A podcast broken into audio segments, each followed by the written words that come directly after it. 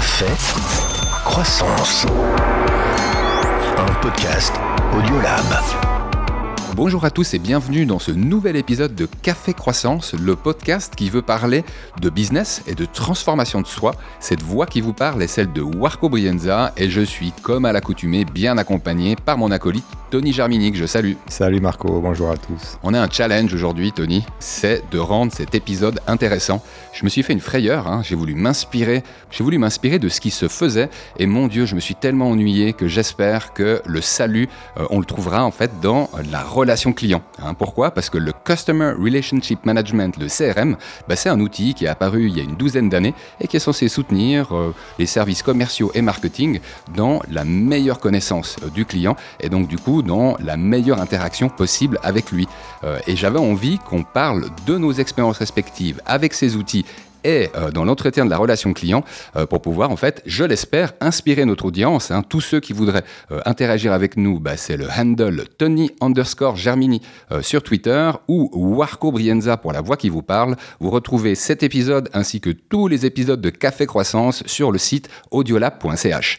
Est-ce que je cite la question de la semaine maintenant? Allez, vas-y, sois pas ennuyant. Un CRM est-ce vraiment utile à la relation client? Elle est provocatrice cette question euh, et euh, elle se répond par oui ou par non. Donc moi je peux d'ores et déjà dire que c'est un oui mais. Euh, mais avant cela, en fait, ce que je voulais, c'était rappeler qu'on aurait des digitales aujourd'hui. On va commencer avec ça en fait. On va enchaîner avec deux digitales et puis on retrouvera la section inspiration à la fin de ce podcast. Café croissance. Est-ce que je te laisse la parole pour ta première digital alors, Digital, il y a une nouvelle que j'aimerais partager qui nous vient de, pas très loin, de, CNN, mais d'un deepfake qui s'est passé à Hong Kong. Donc imaginez-vous de vous retrouver dans une vidéoconférence avec vos collègues, apparemment vos collègues, en tout cas c'est ce qui est, ce qui, qui est arrivé à un, investisseur financier qui a fait une vidéoconférence avec son CFO à distance. Donc ça se passe entre Hong Kong et puis UK. Euh, euh, et euh, à la suite de cette visioconférence où il y avait plusieurs personnes présentes, ben, il y a une transaction de, millions, de 25 millions de dollars qui s'est effectuée. Quand même. Et il s'est avéré qu'à la fin, toutes les personnes présentes euh, dans la visioconférence, à part euh, la personne qui a fait la transaction, étaient des faux, étaient des deepfakes. Donc le CFO, les collègues qui avaient une tête, euh, une, tête qui ressemblait à des collègues connus. Hein. La fraude, quelque part, s'est avérée quelques jours après, parce que la personne qui a fait la transaction recevait des messages contradictoires par email de son CFO lui, disant de faire attention à certaines choses. Elle a découvert au fait que toutes ces personnes étaient des fausses. Donc attention, soyez vigilants, les deepfakes, hein, c'est quelque chose d'extrêmement bien monté, mais monté sur, de, sur des vols de cas d'identité, reconstitué avec des images, et on arrive à avoir des conférences calls avec, avec nos collègues. Mhm des fakes plus vrais que nature. Donc attention, ils débarquent dans l'écosystème business également. Euh, on a eu il y a quelques jours hein, cette information concernant Taylor Swift et son apparition dans des photos et des vidéos pornographiques hein, qui ont fait des millions de vues en quelques heures seulement. Donc euh, les deepfakes envahissent euh, notre univers et c'est pas pour rien que le AI Act, actuellement en phase de discussion au sein de l'Union européenne, risque bien de révéler plein d'effets et peut-être même plus rapidement que prévu. Merci pour cette première info, Tony, et j'aimerais enchaîner avec une deuxième digital, cette fois de retour en Suisse, et qui concerne les crypto-monnaies. Pourquoi? Parce qu'on sait maintenant que le canton de Neuchâtel n'est pas une terre de crypto-monnaies.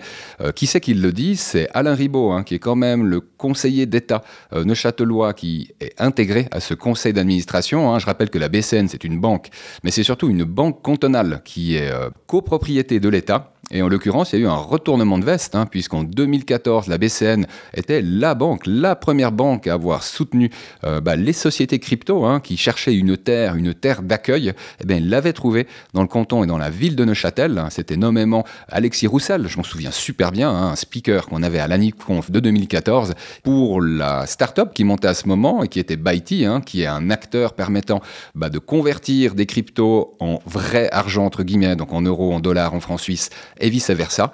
Donc ces sociétés qui doivent désormais se tourner vers de nouveaux partenaires bancaires, c'est possible, mais c'est pas chose facile, et en sachant qu'ils ont jusqu'au 30 juin de cette année, c'est le délai qui a été laissé euh, par la BCN. Alors c'est vrai que pour le moment, c'est l'état de choc, hein. c'est une information qui a été communiquée par la BCN officiellement à fin janvier, et sur laquelle revient le Conseil d'État neuchâtelois pour être sûr que euh, le message ainsi que la pilule passent.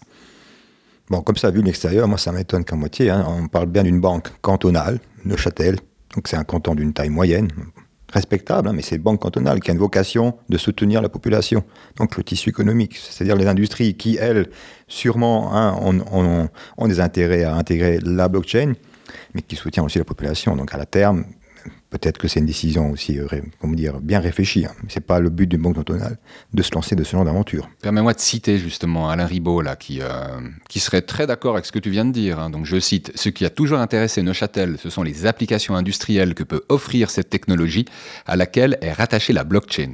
Nous y voyons l'opportunité de soutenir notre tissu économique. Ce dernier est composé de 40% d'emplois dans le secteur industriel. C'est inédit en Europe.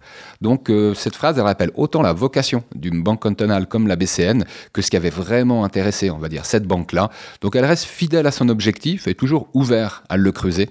Euh, une affaire à suivre et que moi je compte bien suivre euh, dans les mois à venir. Donc on vous en reparle très certainement euh, jusqu'à l'été. Café, croissance. Est-ce qu'on enchaîne avec la question hein, La question de la semaine, j'ai envie de la de la rappeler. Hein, un CRM est vraiment utile à la relation client Et cette question, j'aime bien me dire que je vais l'aborder avec un baron de la relation client qui plus est euh, m'a sérieusement introduit dans la question du CRM, parce que moi j'estime avoir utilisé sérieusement un CRM à l'échelle d'une PME bah, depuis 5 ans, et c'est depuis en fait que tu m'y as introduit, euh, Tony. Donc euh, toi, tu répondrais quoi à cette question d'un CRM Est-ce que ça a vraiment été utile pour entretenir tes relations clients? Le jour où tu viens baron, c'est euh, une situation post-mortem. En fait.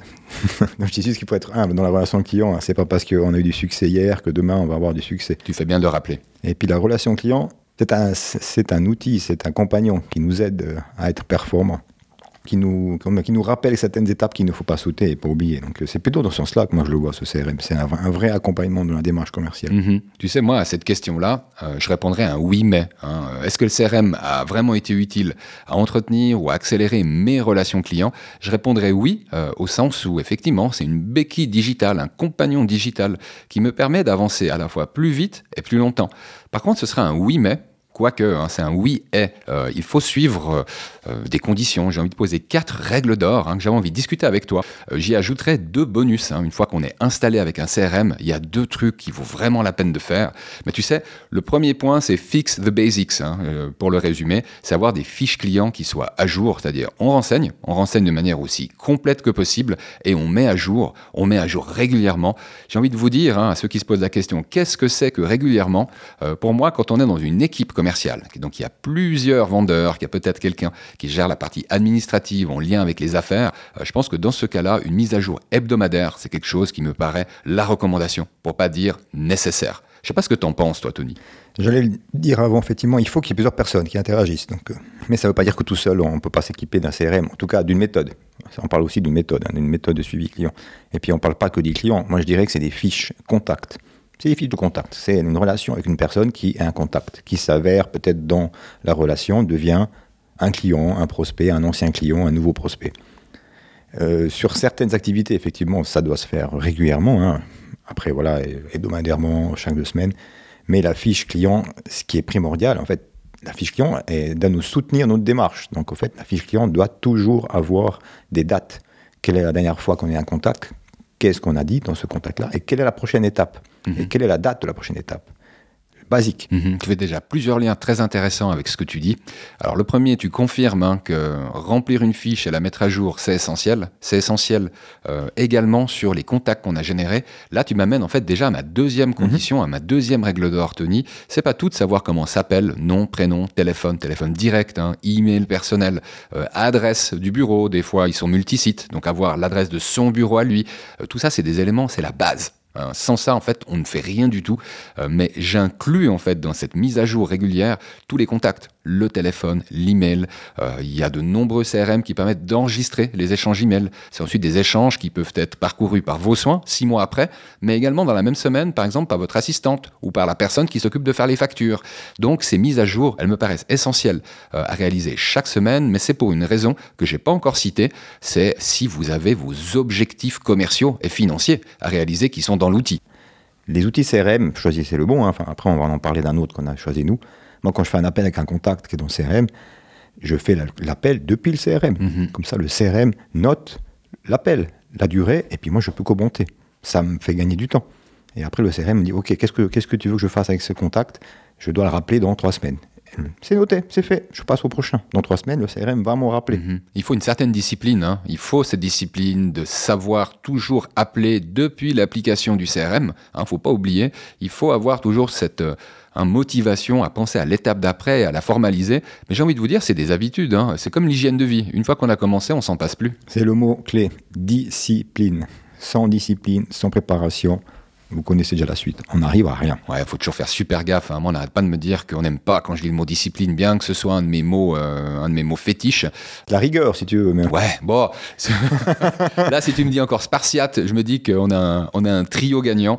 Euh, N'ayez pas peur de ce mot, la discipline. Pensez à tous ceux qui aiment l'hygiène de vie. Je pense que c'est de ce type d'efforts-là dont on parle. Ces efforts que vous voulez faire pour arriver plus loin, pour arriver plus haut. Et je dis avant, c'est- un compagnon. Ça nous aide à mettre en place des routines. Une fois qu'on a réussi à mettre en place des routines, ça devient plus une charge mentale. Mhm. Parce qu'on on va le faire, ça fait partie de notre vie, de notre quotidien. Tu citais avant les objectifs, hein, le troisième point. Super important. Les objectifs, ils sont liés bien sûr avec un objectif global. Ils sont liés aussi avec des objectifs trimestriaux, annuels, euh, personnels.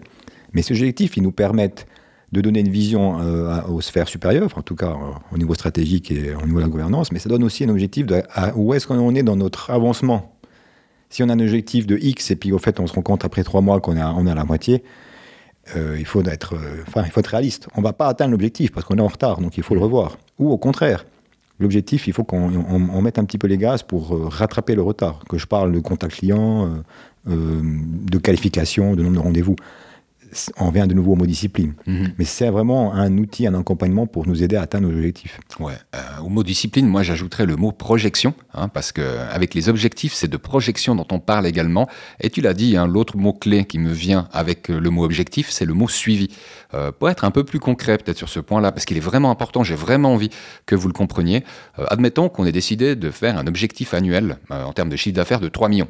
Voilà, ce 3 millions de chiffre d'affaires, bah, c'est au 31-12 de cette année, donc 2024, qu'on doit l'avoir atteint en termes de facturé. Euh, quand on fait les, choses bien, hein, comme on le fait par exemple dans ta société chez Calypse, on se dit effectivement que ce 3 millions, on va le ventiler sur les 4 trimestres.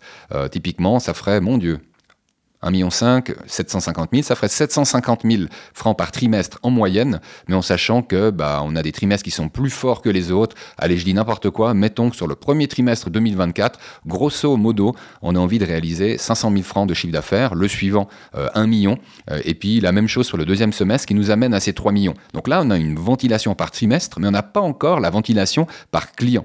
Et effectivement, dans le CRM, ce qu'il est possible de faire, c'est de poser une première ventilation euh, qui vous amène à un chiffre à atteindre chaque trimestre, puis chaque mois.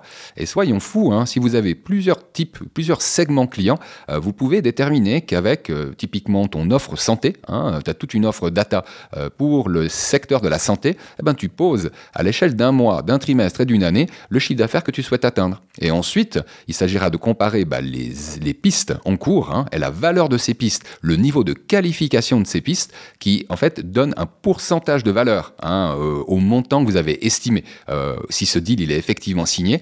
Et à partir de là, on arrive à avancer et à suivre, pas que en tant que commercial, mais également en tant que manager. Et moi, je pense que le manager qui a envie de suivre, euh, comme toi tu le fais, Tony, hein, mensuellement, trimestriellement, les efforts de vente, ça me paraît vraiment difficile de ne pas faire au moins une mise à jour par semaine quand on en est à ce niveau-là. Mais effectivement, ce lien, je le fais hein, de mise à jour hebdomadaire aussi avec le suivi des objectifs, qui lui est essentiel pour la bonne conduite d'une boîte. Donc, c'est, je dirais, préciser, c'est pas un manager, c'est un coach. On est là pour soutenir, pour aider nos collègues Mmh. à atteindre l'objectif. Si c'est pas mis à jour chaque semaine, euh, j'exagère, mais il faudrait même arrêter. Parce que, enfin, ça sert à rien. On- on- ça sert à rien de se mettre un objectif de courir un marathon et puis qu'on on n'a pas un planning d'entraînement puis qu'on le respecte. Si on ne le respecte pas, il faut pas rêver. On n'arrivera jamais à la fin. Tu sais pourquoi ça me parle ce que tu dis, Tony? Parce que je vous rappelle que c'est un investissement, le CRM. C'est un investissement en argent. hein. Vous allez payer des licences. Des fois, vous allez payer un développeur hein, pour vous mettre ça en place picobello pour vraiment faire le lien entre les étapes, hein, entre le commercial, le marketing, qui renvoie ensuite au commercial dès que c'est qualifié. L'air de rien, il y a une certaine mise en place qu'il faut euh, prévoir et surtout le temps. Le temps que tous les commerciaux vont mettre pour utiliser l'outil, le mettre à jour. Euh, L'air de rien, cet investissement, il faut qu'il rapporte. Bah, comme tout, hein, la préparation fait partie de l'ensemble. Donc, il ne faut pas rêver. En, essayant de sauter la préparation puis d'aller plus vite, à la fin, on, est quasiment sûr de ne pas atteindre l'objectif. À moins qu'on soit un gourou, mais ça veut dire qu'on a une préparation qui vient avant. Enfin, il n'y a pas de miracle, hein, les choses. euh, maintenant, je ne crois pas au miracle. Si on revient sur, sur les jeux d'avant, c'est aussi propre à chaque business, c'est propre à chaque activité, chaque personne. Donc, tu prenais l'exemple des 3 millions. Si on doit vendre 3 millions, si on n'a pas euh, dans le CRM un pipe d'au moins 3 fois plus, hein, enfin, je dis comme ça, hein, mais 9, 10 millions, euh, ben moi, je, commencerai à m'inquiéter. Mais si on doit avoir 10 millions, on doit, donc ça veut dire qu'on a déjà une structure avec des clients d'une certaine taille. Imaginez-vous, pour pouvoir vendre 3 millions, il faut des clients, allez, un client moyen à 100 000. Donc imaginez combien de clients il faut pour vendre, pour arriver à 3 millions. Donc si on a comme objectif d'avoir euh, 30 clients dans l'année, pour pouvoir atteindre tant de clients, il faut avoir un certain nombre de contacts. Mhm. Allez, 300, 400. Ben voilà, on arrive aux chiffres. hein. Si on n'a pas ce nombre de contacts qualifiés au début de l'année, c'est mathématiquement impossible qu'on atteigne un résultat. Il ne faut pas s'étonner qu'on atteigne un résultat. Mhm. Alors moi, l'ordre de grandeur, quand tu me dis que c'est 300-400 en mode contact, il y en a une centaine euh, qui répondent en fait au contact, et sur cette centaine, il y en aura une trentaine qui vont signer. D'où est-ce que je tiens cette gros planung, hein, cette estimation euh, dans les grandes lignes? Euh, bah, Je la tiens du secteur B2B, euh, où quand on vend des solutions, soit data, soit IT, on a souvent un cycle décisionnel qui peut être de plusieurs mois. On en a parlé hein, dans un précédent épisode. On peut facilement atteindre les 5 à 6 mois, et puis quand on commence les discussions, on peut facilement mettre 6 mois de plus finalement pour arriver au document que les deux parties sont prêtes à signer. On n'a pas le loisir de traîner pendant que ces discussions elles ont lieu. Effectivement, euh, il y a une grande différence à faire dans le B2B qui prend un certain temps, comme dans ton domaine en fait, euh, Tony, c'est les objectifs qu'on pose en signé et les objectifs qu'on pose en facturé. Pourquoi? Je crois que toi, tu as déjà compris, Tony, c'est que souvent tes projets clients, ils sont sur plusieurs mois, quand ils sont pas sur quelques années. Et effectivement, quand on signe un deal sur quelques années, alors il, est sexy, hein, ce, deal-là, parce qu'en général, il y a six chiffres, pour pas dire sept, hein, donc c'est des montants qui sont très intéressants, mais qui sont répartis sur plusieurs années. Et puis tu l'as dit, c'est un travail de longue haleine. hein. Il ne faut pas espérer que la première année, on aura un succès euh, gigantesque. Les fruits se récoltent aussi l'année suivante. Mhm. Et l'année suivante, on a déjà certains leads, contacts qui sont déjà existants. Donc on peut commencer à rajouter, rajouter, puis faire du, de la vraie suivi relation clientèle. Parce qu'un contact, il y, a les, il y a les personnes qui disent c'est- c'est trop tard, on est arrivé trop tard, il y a déjà une décision qui a été prise, mais c'est peut-être trop tôt.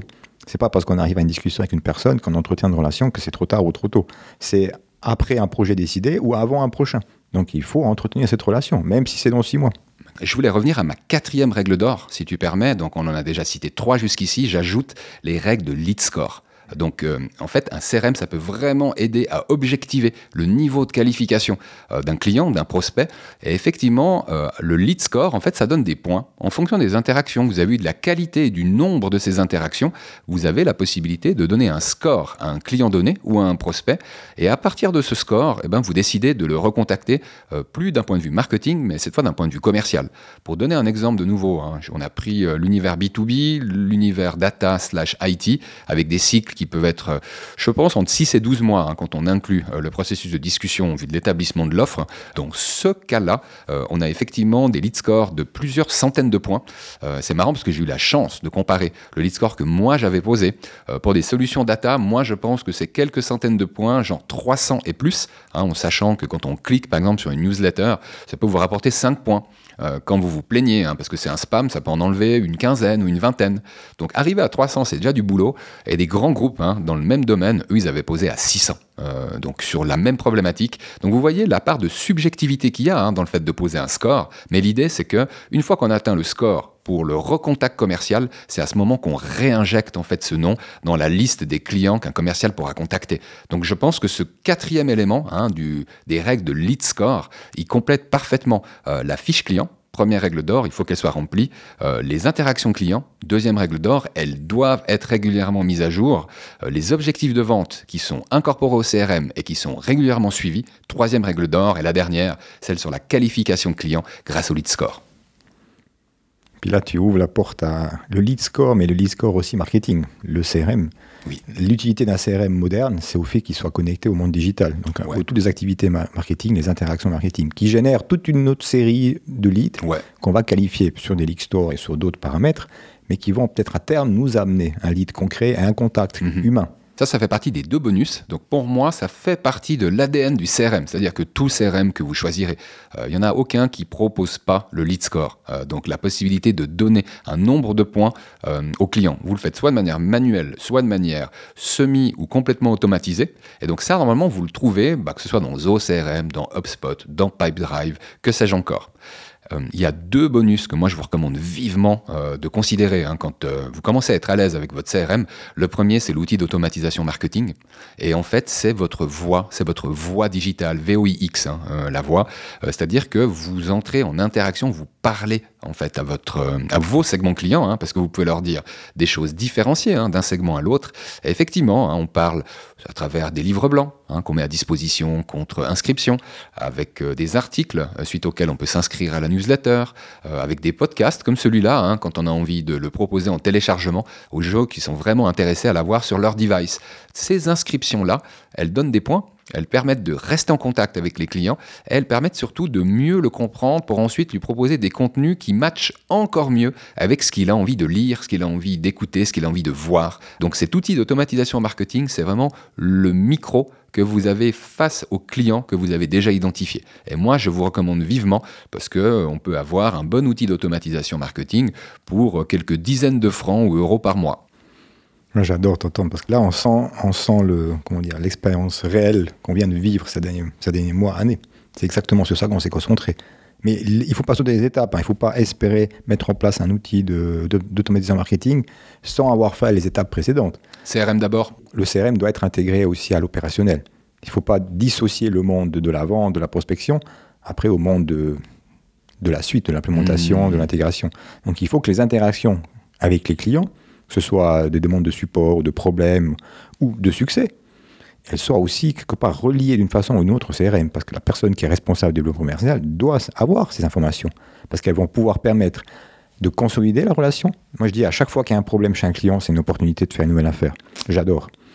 Peut-être que sur le moment, c'est pas agréable, mais à la fin, si on arrive à résoudre ce problème, on arrive à autre chose. On renforce, on renforce la solution. Ça revient un petit peu sur ton mantra du nom, là.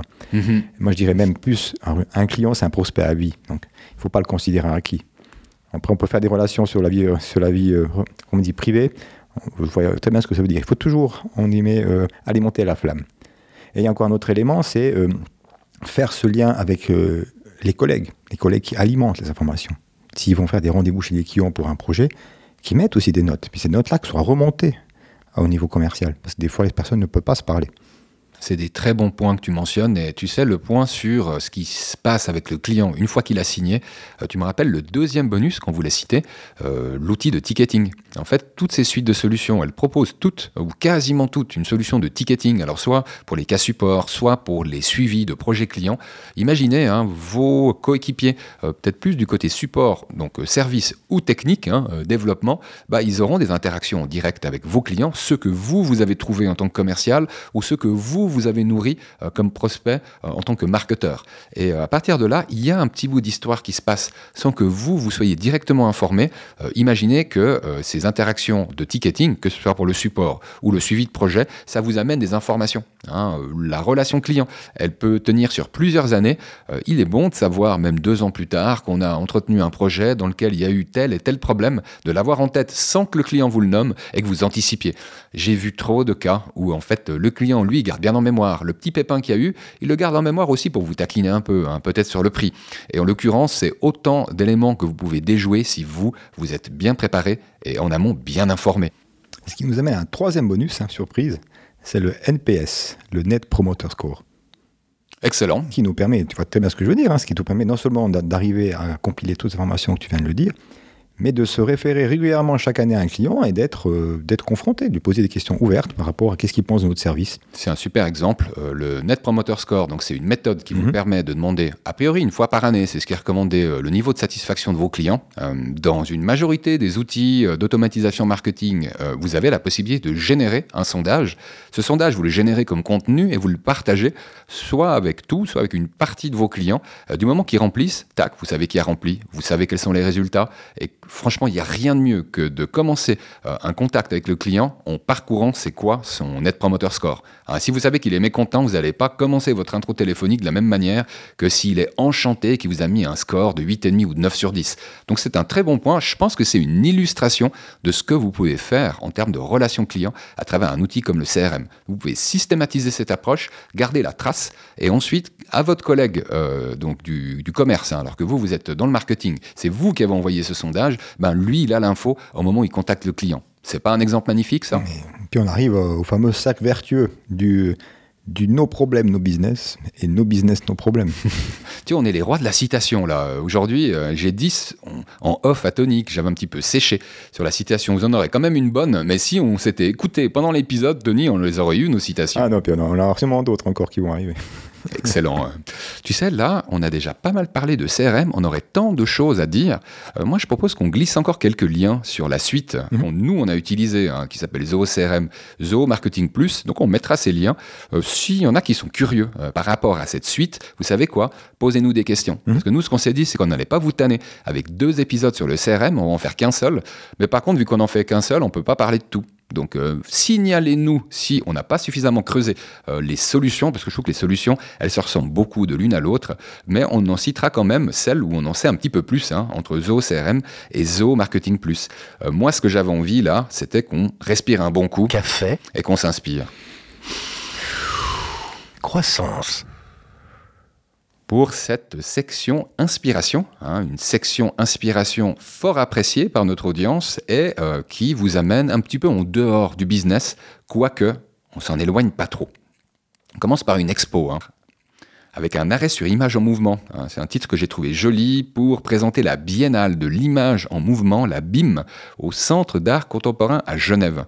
Euh, j'ai mis l'article à scanner euh, pour ceux qui voudraient en savoir plus parce que j'ai été enchanté par les images que j'ai, trouvées. Euh, l'idée, c'est qu'il y a effectivement en deux ans le temps de trouver tous les artistes à l'échelle du monde hein, qui se posent bah, des grandes questions et qui mettent les réponses qu'ils souhaitent apporter en images.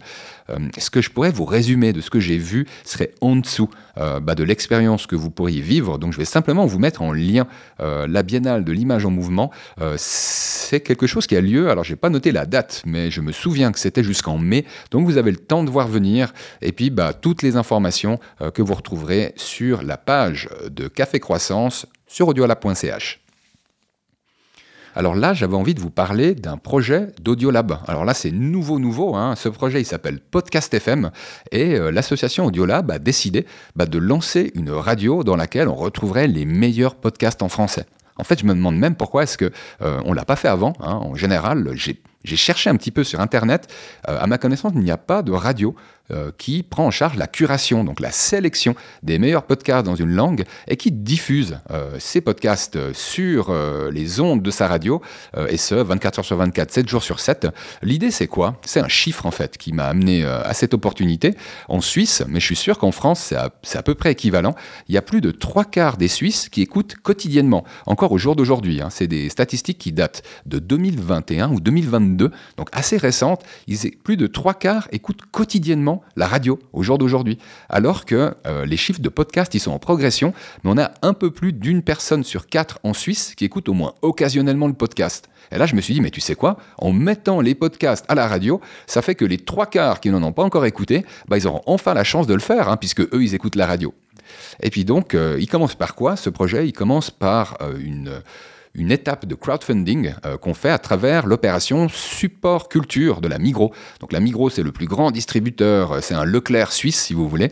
Et puis elle met 6 millions de francs suisses sur la table pour euh, des milliers d'associations qui ont un projet, un projet à présenter. Ben, le projet qu'a l'association Audiolab, c'est Podcast FM. Dans une première étape, c'est une radio web avec tous les podcasts. Et dans une deuxième étape, et ça ce sera avant la fin 2024, c'est deux studios FM pour une radio FM à Lausanne et à Genève.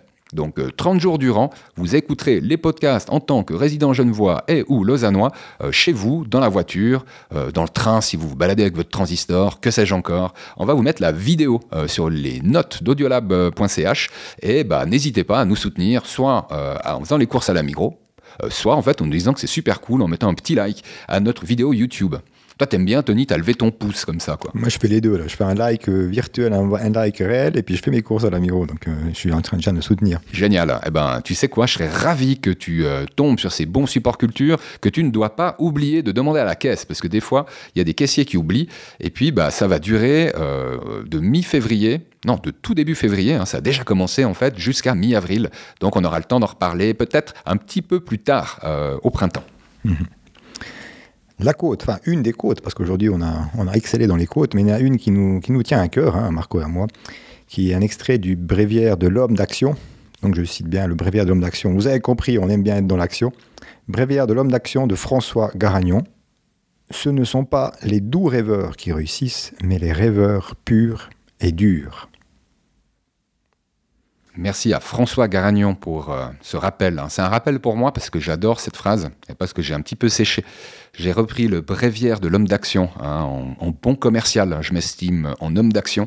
Et effectivement, ce bréviaire me rappelle parfois, hein, comme un métronome, les choses importantes quand on veut rester dans l'action. Et là, c'est un clin d'œil. C'est un clin d'œil que je fais également aux doux rêveurs, euh, que moi j'appelle parfois les adeptes de la pensée magique. Euh, non, c'est pas en dormant profondément que les choses arrivent. Euh, moi, je suis un adepte d'aller chercher le fruit sur l'arbre. Et d'ailleurs, quand on a envie d'une pomme, euh, pas seulement aller chercher une pomme, aller chercher la pomme qui vous fait envie, celle qui est en train de vous regarder et qui se languit euh, en attendant que vous alliez la chercher. Je suis un rêveur pur et dur. En fait, c'est drôle parce que moi, les rêves dont je me rappelle, ils sont souvent terribles, quoi.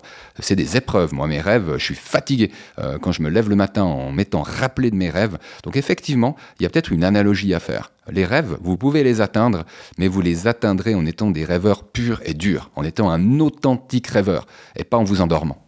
Des rêveurs avec les yeux ouverts, c'est ça? Mais pas seulement, hein, parce que là, tu peux avoir des somnambules. Non, je crois que le rêveur, il voit une réalité qui n'existe pas encore. Et là vient sa difficulté, comme vient le propulseur que peut être le rêve. Les rêveurs, c'est des, innovateurs aussi. C'est Mhm. des gens qui, qui vivent dans leur rêve, mais le vivent au quotidien. Ouais. Et à force de transmettre cette, cette passion, il y a des, des gens qui le suivent, qui Ouais. partagent le rêve. Ah mais euh, super exemple que tu me prends, Tony, parce que vous qui avez écouté, chers auditeurs, euh, l'épisode Innover et ou mourir, vous avez compris ce que ça coûte un rêve. Vous avez compris qu'un rêve, ça peut faire mal. hein. Mais qu'est-ce qu'on grandit à travers le rêve? Quel résultat on peut obtenir? Quelque chose de complètement inattendu, quelque chose que les gens peuvent même pas s'imaginer. En fait, c'est ça un vrai rêve. C'est pas une rêverie. Donc euh, merci pour cet exemple, Tony, parce que je trouve qu'il illustre parfaitement cette phrase de François Garagnon. Bon, on arrive au terme de cette émission, du coup. Et oui, déjà, ça a été vite. Ouais, ça passe vite, ça Ouais. passe vite, mais on va se retrouver. Donc euh, franchement, euh, on va pas trop se manquer non plus. hein, on revient rapidement. On va euh, être présent une semaine sur deux avec un épisode comme celui-là, à compter de celui-ci. Euh, il n'empêche, hein, on finit pas d'innover avec Tony. Et cette idée de capsule hein, que m'a donné Alex, je fais un petit clin d'œil à Alex, le vidéaste, hein, qui m'a donné l'idée des capsules. En fait, vous appréciez tellement ces inspirations qu'on va voir si je vous les propose comme une capsule. Allez, une affaire à suivre, mais en tout cas, on se retrouve tantôt. Et d'ici là, prenez soin de vous. Bye bye. Bye bye. Bonne relation client. Café, croissance. Un podcast Audiolab.